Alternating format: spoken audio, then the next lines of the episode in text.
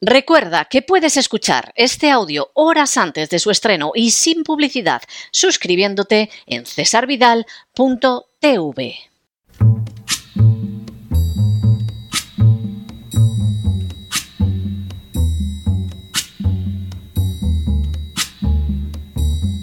La voz con César Vidal, desde el exilio.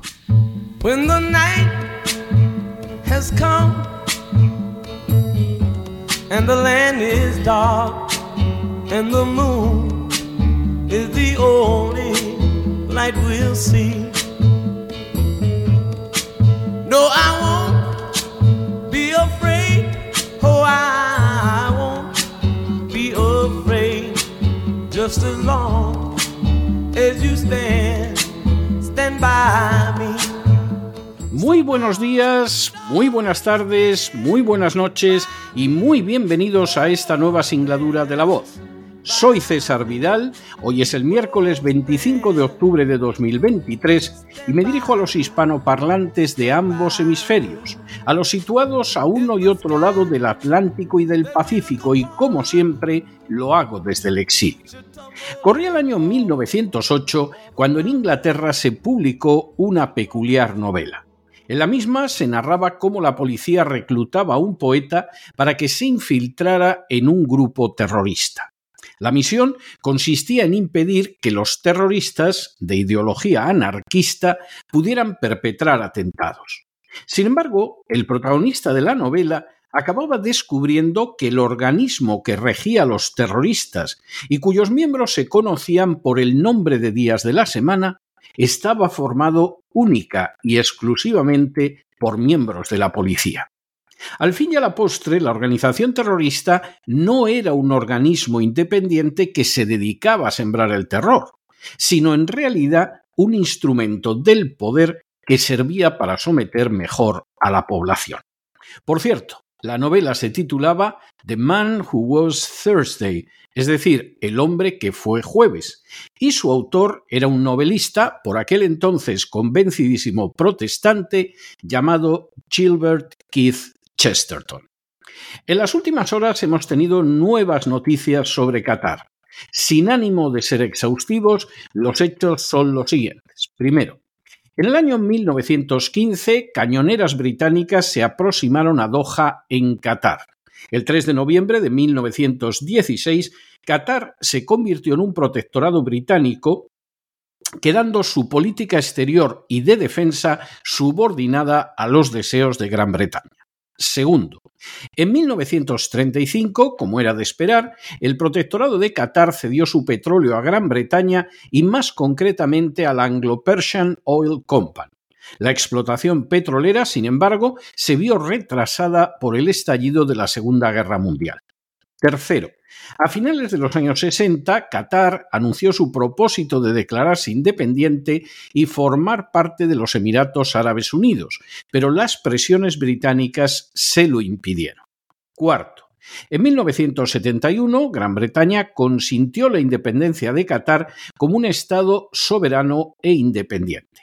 A partir de entonces, Qatar se vio todavía más sometido a la política occidental para Oriente Próximo. Quinto, en 1991, Qatar se sumó a la coalición anti-iraquí de la Guerra del Golfo, permitiendo que aviones americanos, canadienses y franceses utilizaran sus aeropuertos y bases, y lanzando además sus blindados contra las fuerzas iraquíes en la batalla de Hafshi. Sexto, en 1995, el emir Hamad bin Khalifa al-Thani se hizo con el control del país, arrebatándoselo a su padre Khalifa bin Hamad al-Thani, gracias al apoyo militar de distintas potencias occidentales. El golpe de Estado vendría seguido por medidas como la creación del canal de televisión Al Jazeera, la concesión del voto a las mujeres en las elecciones municipales, la redacción de la primera constitución escrita y la apertura de una iglesia católica. Séptimo. Durante los diez primeros años del siglo XXI, la economía de Qatar fue la de mayor crecimiento del mundo al mismo tiempo que su población se triplicaba. Octavo. En el año 2003, Qatar se convirtió en la sede del mando central americano para la invasión de Irak. Noveno. Esta alianza estrecha con Estados Unidos ha corrido en paralelo con el papel esencial de Qatar a la hora de financiar el terrorismo islámico. Así, un correo electrónico de agosto de 2014 dirigido a John Podesta señalaba a Qatar y Arabia Saudí como proveedores de ayuda clandestina, financiera y logística para el Estado Islámico y otros grupos sunitas radicales. El 25 de septiembre de ese mismo año, en una entrevista en CNN, el emir declaró que Qatar no financiaba a los terroristas y que estaba comprometido a luchar contra el Estado Islámico a largo plazo un décimo. La realidad es que los vínculos entre Qatar y el terrorismo islámico eran conocidos desde hacía mucho tiempo. Por ejemplo, en el año 2003, el Congreso de los Estados Unidos había comprobado que una gran cantidad de organizaciones benéficas con sede en Qatar su apoyaban las actividades de Al-Qaeda. Duodécimo. En diciembre de 2013, Estados Unidos designó a un catarí, Abdarrahman al-Nuaimi, como un terrorista global especialmente designado. El Departamento del Tesoro de Estados Unidos impuso sanciones a Nuaimi y lo declaró facilitador y financiación del terrorismo con sede en Qatar, que ha proporcionado dinero y apoyo material y ha transmitido comunicaciones a Al-Qaeda y sus afiliados en Siria, Irak, Somalia y Yemen por más de una década. Décimo tercero. En agosto de 2014, el New York Times publicó un reportaje titulado Club Med for Terrorists, donde se señalaba que Qatar apoyaba a Hamas, Al-Qaeda y los hermanos musulmanes. Décimo cuarto. En diciembre de 2014, el congresista Brad Sherman del Partido Demócrata y el congresista Peter Roskam del Partido Republicano solicitaron que el gobierno de los Estados Unidos impusiera sanciones a Qatar, dado que financiaba grupos terroristas como Hamas, el Estado Islámico, Al-Qaeda y el Frente al-Nusra. El Departamento de Estado respondió señalando que Estados Unidos mantenía una relación productiva con Qatar. Décimo quinto. En diciembre de 2014, 24 miembros del Comité de Asuntos Exteriores del Congreso de Estados Unidos firmaron una carta en la que señalaban que Qatar y Turquía debían ser sometidos a sanciones de Estados Unidos, dados que su gobiernos permitían la financiación del terrorismo. Décimo sexto. El informe de País sobre Terrorismo 2015, publicado por el Departamento de Estado de Estados Unidos, el 2 de junio de 2016 señaló que las entidades y los individuos dentro de Qatar continúan sirviendo como fuente de apoyo financiero para grupos terroristas y grupos extremistas violentos, particularmente afiliados regionales de Al-Qaeda y del Frente Nusra. Décimo séptimo. Esta política de tolerancia hacia Qatar experimentó una leve alteración verbal durante la presidencia de Donald Trump, que en una conferencia de prensa celebrada el 9 de junio de 2017 declaró que Qatar había sido históricamente un financiador del terrorismo a muy alto nivel. De esta manera, Donald Trump contradecía al secretario de Estado Rex Tillerson, partidario de seguir manteniendo buenas relaciones con Qatar. Décimo. Las declaraciones de Donald Trump no eran exageradas, ya que la Sociedad de Beneficencia de Qatar, QCS, luego rebautizada como Qatar Charity, fue una de las varias fuentes de información de Bin Laden. A pesar de todo, se impuso el criterio del secretario de Estado y del secretario del Tesoro, favorables ambos a Qatar. Noveno. En 2003, el New York Times informó de que después de los ataques del 11 de septiembre, otro operativo de alto rango de Al-Qaeda, Khalid Sheikh Mohammed, que pudo haber sido el principal planificador del ataque contra el World Trade Center y el Pentágono, pasó dos semanas a fines de 2001 ocultándose en Qatar con la ayuda de prominentes patrocinadores. Vigésimo. Igualmente, Jalifa Muhammad Turki al-Subay y Abdarrahman bin Umair al-Nuaimi, financiadores de alto nivel de Al-Qaeda, vivían en 2014 libremente en Qatar a pesar de estar inscritos en una lista negra del terrorismo mundial. Hubo incluso una época en que al-Nuaimi llegó a ser el presidente de la Asociación de Fútbol de Qatar. Vigésimo primero. Según el informe de la comisión del 11 de septiembre, Subayi también brindó apoyo financiero a Khalid Sheikh Mohammed, un alto funcionario pakistaní de Al-Qaeda que supuestamente fue otro de los arquitectos de los atentados del 11 de septiembre. Vigésimo segundo.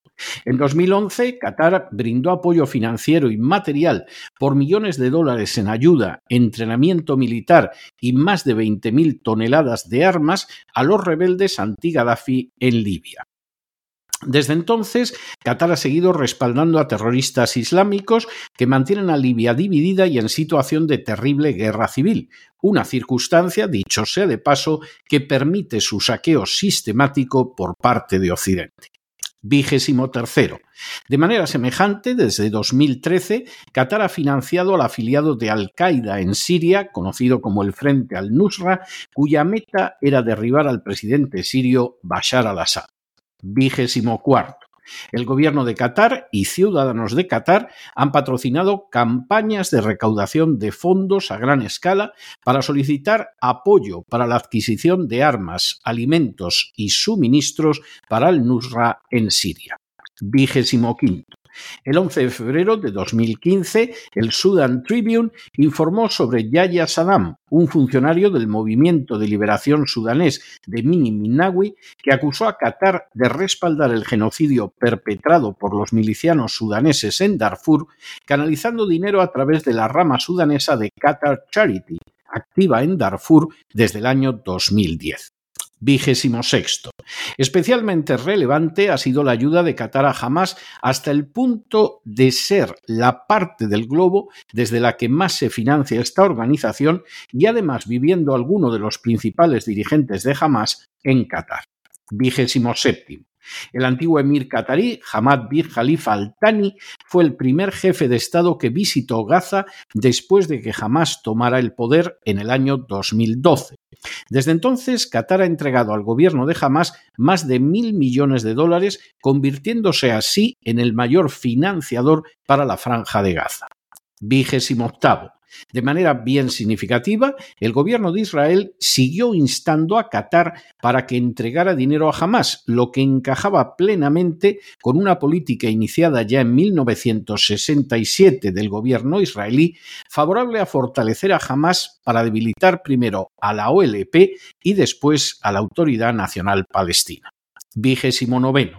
El 27 de mayo de 2017, Arabia Saudí, Egipto, Bahrein, los Emiratos Árabes Unidos y Yemen rompieron las relaciones diplomáticas con Qatar, acusándolo de desestabilizar la región y apoyar a grupos terroristas como los hermanos musulmanes, Al-Qaeda y el Estado Islámico. El conflicto diplomático terminó en enero de 2021 con la firma de la Declaración de Ayula. Trigésimo.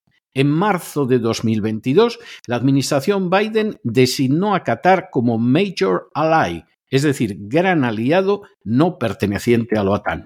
Y trigésimo primero, en las últimas semanas, la prensa occidental ha señalado en repetidas ocasiones a Qatar como el país ideal para mediar en la guerra entre Hamas e Israel. Qatar y su desarrollo político constituyen uno de los fenómenos más fascinantes de la historia reciente. Convertido en protectorado de Gran Bretaña desde hace poco más de un siglo, los gobernantes de Qatar recibieron carta blanca para hacer lo que desearan en el interior del país, siempre que la política exterior y la explotación de sus riquezas quedaran en manos de los británicos. En no escasa medida, Qatar cumplía ante el imperio británico un papel semejante al que los impulsores de la agenda globalista pretenden que cumplan todas las naciones del mundo.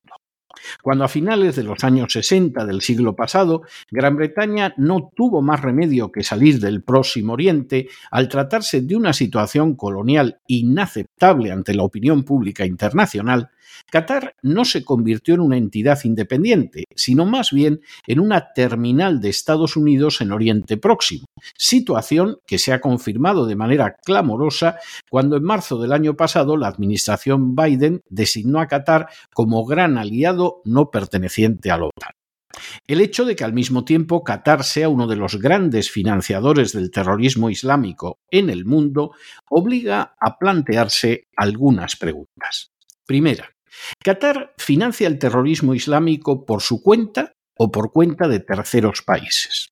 Segundo, si es por cuenta propia, ¿por qué la comunidad internacional no solo no lo impide, sino que trata con especial benevolencia y cariño a Qatar, a diferencia, por ejemplo, de lo que sucede con Irán? Tercera, si es por cuenta ajena, ¿a qué potencias interesa que Qatar financie el terrorismo islámico? Cuarta, ¿Es casualidad que Qatar financia grupos terroristas islámicos que han derribado a personajes como Muammar al-Qaddafi en Libia o que han intentado derribar al-Assad en Siria? ¿O por el contrario, esa situación forma parte de una estrategia global de utilizar el terrorismo islámico como instrumento de ciertas políticas occidentales? Quinta, ¿Hasta qué punto resulta importante Qatar para cierta estrategia mundial que ni siquiera el presidente Trump consiguió torcer imponiendo su criterio frente al de sus secretarios de Estado y del Tesoro? Sexta, ¿cómo es posible que Qatar, que financió a Hamas con el permiso absoluto de Netanyahu, pueda ser presentada como mediadora en la guerra que ahora asola Oriente Medio y que libra Israel contra Hamas? Séptimo, ¿Cómo es posible que Israel, tan entregado a realizar operaciones militares contra naciones que supuestamente lo amenazan, nunca haya llevado ninguna iniciativa a cabo, ni siquiera diplomática, en contra de Qatar? Y octava, ¿cómo es posible que Estados Unidos, tan inclinado a sancionar económicamente a los países que no se someten a sus deseos, no haya sancionado nunca a Qatar, y se haya limitado a hacerlo con alguno de sus ciudadanos al que por otra parte no ha causado ningún daño real. Todas y cada una de estas preguntas deberían ser respondidas de manera veraz y rápida, y tendría que ser así porque de lo contrario va a resultar inevitable pensar que el terrorismo islámico en realidad constituye una estructura similar a la de los terroristas del hombre que fue jueves. Es decir, se trataría de una estructura controlada desde arriba por aquellos mismos que dicen combatirlo, pero que en realidad solo se aprovechan de él para alcanzar unos fines que van desde encontrar excusas para invadir naciones cuyos recursos se roban descaradamente, a evitar la creación de un Estado palestino, pasando por la creación de guerras y conflictos domésticos que generan cuantiosos beneficios para el complejo industrial militar. Todo ello, por supuesto, caracterizado con la misma falta de escrúpulos morales de personajes como Madeleine Albright, la secretaria de Estado del presidente Clinton, que llegó a afirmar de manera pública que la muerte de medio millón de niños iraquíes había merecido la pena. Pero no se dejen llevar por el desánimo o la frustración, y es que a pesar de que los poderosos muchas veces parecen gigantes, es solo porque se les contempla de rodillas, y ya va siendo hora de ponerse en pie. Mientras tanto, en el tiempo que han necesitado ustedes para escuchar este editorial, la deuda pública española ha aumentado en más de 7 millones de euros y, entre otras cosas, se dedica a pagar la presencia de más de 600 soldados españoles en el Líbano cuando en realidad esos soldados serían muchísimo más útiles impidiendo las invasiones africanas que en estos momentos están asolando España. Muy buenos días, muy buenas tardes, muy buenas noches. Les ha hablado César Vidal desde el exilio. Que Dios los bendiga.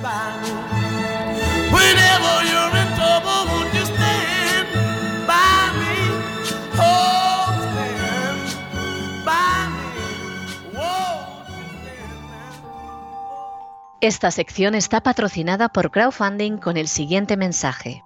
Nuestro Señor Jesucristo, el único Dios verdadero, es misericordioso y nuestro Salvador.